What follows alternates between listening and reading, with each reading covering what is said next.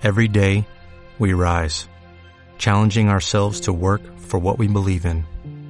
At U.S. Border Patrol, protecting our borders is more than a job, it's a calling. Agents answer the call, working together to keep our country and communities safe. If you're ready for a new mission, join U.S. Border Patrol and go beyond. Learn more at cbp.gov/careers. Hola y bienvenida a un episodio nuevo de Frecuencia Fitness. Los próximos dos episodios estarán dedicados a responder seis preguntas de las más recurrentes que me llegan a través de Instagram. En el episodio de hoy veremos tres preguntas que son estas. ¿Cómo empezar a practicar esto de comer solo cuando se tiene hambre y dejar de comer cuando no se tiene? Se me hace muy difícil eso de no abandonar. Y la última pregunta, ¿por qué es mejor centrarse en ganar fuerza al comenzar la transformación de nuestro cuerpo en lugar de poner atención en la apariencia física? Si no tienes claras las respuestas, quédate para aprenderlas y si piensas que ya las sabes, pues tampoco pasa nada porque las escuches y sigas afianzando esos conceptos. Dale ese intro, Pachi, que empezamos ya.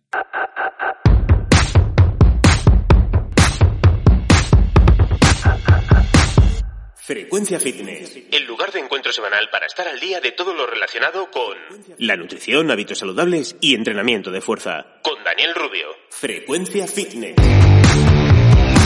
El podcast de cada semana. Aprende a estar más fuerte y no comer tanta comida. ¡Empezamos! Antes de ir contestando las tres preguntas de hoy, quiero aclarar o, responder a una pregunta que también se ha convertido de manera no oficial en la más repetida en mi buzón de mensajes en Instagram. Y es el por qué me suelo dirigir a ti, que me escuchas, en femenino, dando por hecho que eres una mujer, cuando igual pues eres un hombre.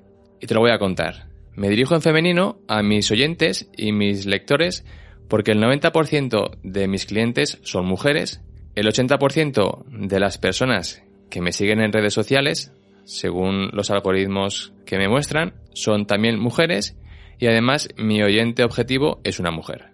Tiempo atrás, mientras yo formaba parte de una certificación en la que de las tres docenas de personas que estábamos solo había dos hombres, uno era yo, y el resto mujeres, me di cuenta que los profesores de esa certificación se dirigían a nosotros en femenino. Y no solo porque la gran mayoría eran mujeres, sino porque las personas a las que nosotros tendríamos luego que ayudar cuando diésemos clases también serían en su mayoría mujeres. Y de ahí que utilizasen el género femenino para expresarse. Ni yo me sentía ofendido o aislado durante esa certificación porque me trataran en femenino, ni quiero que tú, si eres hombre, escuchando esto te sientas desplazado o no querido. Para nada, nada más lejos. Eres más que bienvenido. Así que aclarado esto, voy con la primera pregunta de hoy. Que es la de cómo practicar el comer solo cuando se tiene hambre y dejar de comer cuando no se tiene. Pues bien, volverte experta en hacer esto lleva tiempo, bastante tiempo. Hay mujeres que necesitan casi dos años para sentir que finalmente dominan esta habilidad. Y el motivo por el cual lleva tiempo es porque ponerla en práctica va en contra de lo que el resto de tu entorno y la sociedad hace.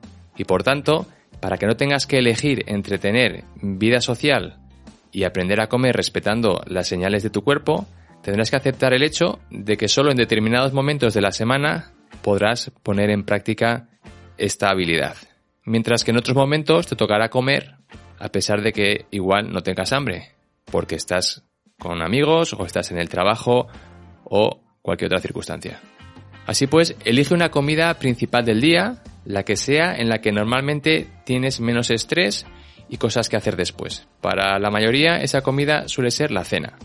Entonces esa sería la comida en la que practicarás, según puedas o no, el esperar a comenzar hasta que hayan pasado unos 30 minutos de sentir que tienes hambre real, sea la hora que sea. Eso significa que igual algunos días tu cena comienza a las 8 y media de la tarde, mientras que otros días no empieza hasta las 9 y media de la tarde o de la noche. Será entonces cuando te sientes a la mesa a cenar, sin distracciones, para que así sepas mejor cuándo parar. Porque si estás más pendiente del teléfono o de la tele que de las señales que te manda tu estómago, es casi misión imposible, ahora que todavía no eres una experta practicando esto, que sepas cuándo tienes que dejar de comer. Masticar suficientes veces, que suelen ser unas cuantas más de lo que vienes haciendo. Dejar el cubierto apoyado en el plato entre bocados. Son maneras de forzarte, entre comillas, a estar presente en lo que haces en ese momento, que es comer. Y si de normal no paras de comer hasta sentirte llena, el practicar cómo parar cuando ya estás satisfecha será una cuestión de prueba y error. Por lo tanto, tener contigo un cuaderno de comidas donde apuntar cuántas horas pasan desde que terminas esa comida hasta que vuelves a sentir sensación de hambre real te servirá de indicador para entender mejor cómo lo estás haciendo. En principio, cuando no tengas sensación de hambre real entre comidas, significará que vas por el buen camino.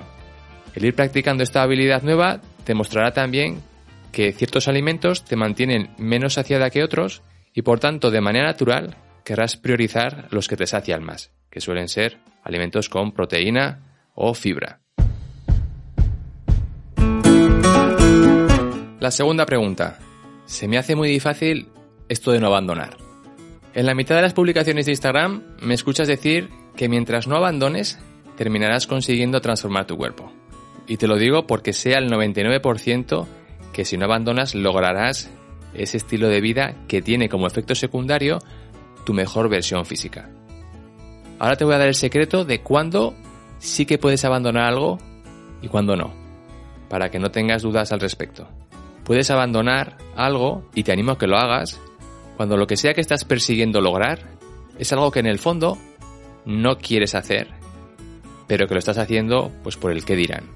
Por ejemplo, estás intentando perder peso porque tu pareja te ha insistido una y otra vez y para no escucharle más has empezado el decimotercer intento, pues abandona, deja de hacerlo.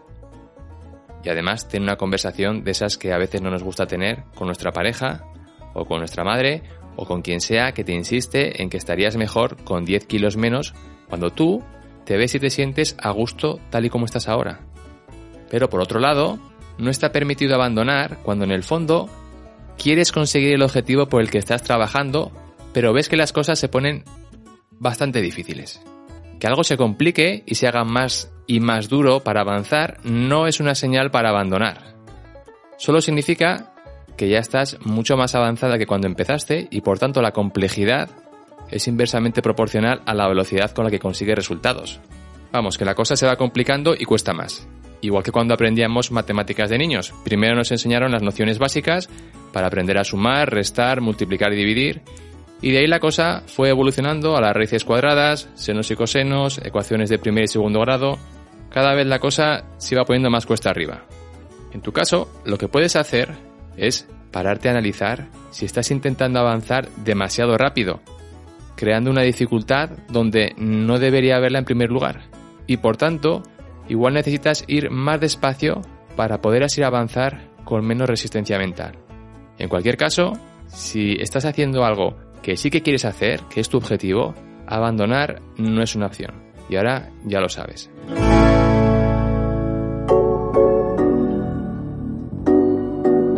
La tercera pregunta de hoy. ¿Por qué es mejor centrarse en ganar fuerza al comenzar tu transformación física y no en tu apariencia corporal? Es normal que tu objetivo inicial cuando quieres transformar tu cuerpo sea centrarte en que algunas partes luzcan de cierta manera. Pues igual quieres que tus brazos sean más firmes, los muslos con curvas en el sitio correcto y la tripa plana, por decir algunas. ¿Cuál es el problema de enfocarlo de esa manera? Que vas a vivir un carrusel de emociones semana tras semana en función de la imagen que el espejo te vaya reflejando que como ya sabes será muy cambiante según en qué fase del ciclo menstrual te encuentres, lo que hayas comido el día anterior, el nivel de estrés que tengas, lo descansada que hayas dormido la noche anterior y otras cosas más. Eso puede provocar fácilmente que al cabo de 5 o 6 semanas hayas decidido abandonar tus entrenos porque te estás esforzando mucho, pero no ves ningún cambio físico o no al nivel que tú tenías pensado que sería en tu cabeza y mucho menos en las zonas elegidas por ti como claves para cambiar, esos brazos, muslos o tripa. Sin embargo, cuando te centras en ser más fuerte, es lo más parecido a vivir de manera perpetua en esa fase inicial de enamoramiento cuando conoces a otra persona y todo es maravilloso. Pues lo mismo, como novata que eres, tu cuerpo va a reaccionar de manera inmediata a los entrenos que vayas haciendo si no regateas con el esfuerzo, claro. Y verás cómo sesión tras sesión eres más fuerte. Y eso será algo 100% objetivo e irrefutable.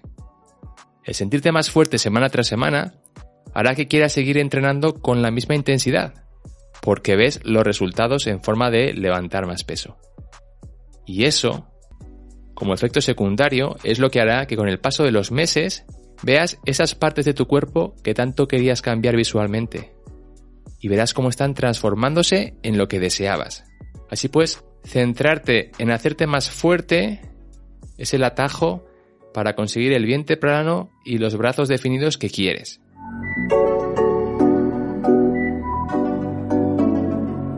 Y con esta pregunta terminamos el episodio de esta semana. En la próxima continuaremos con las tres preguntas restantes. Ya sabes que puedes encontrar más información a diario en mi perfil de Instagram, frecuencia fitness 40, 40 con número, donde todos los días publico contenido que creo que te puede ayudar. Si te ha gustado el episodio, te animo de corazón a que dejes una valoración de 5 estrellas, un comentario o lo que sea que te permita hacer la plataforma donde lo escuchas. También puedes compartirlo en tus redes sociales para que otras personas de tu entorno lo descubran y tengan la oportunidad pues también de empezar su transformación. Nada más. Muchas gracias una semana más por estar aquí haciéndome compañía y hasta la próxima semana. Chao.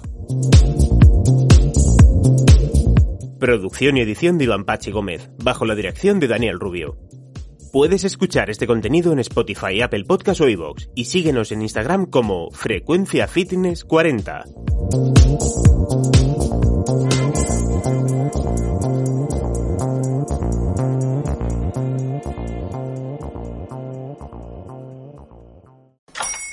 Hola, buenos días, mi pana.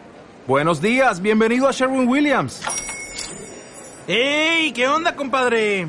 ¿Qué onda? Ya tengo lista la pintura que ordenaste en el ProPlus app. Con más de 6.000 representantes en nuestras tiendas listos para atenderte en tu idioma y beneficios para contratistas que encontrarás en aliadopro.com. En Sherwin Williams somos el aliado del PRO.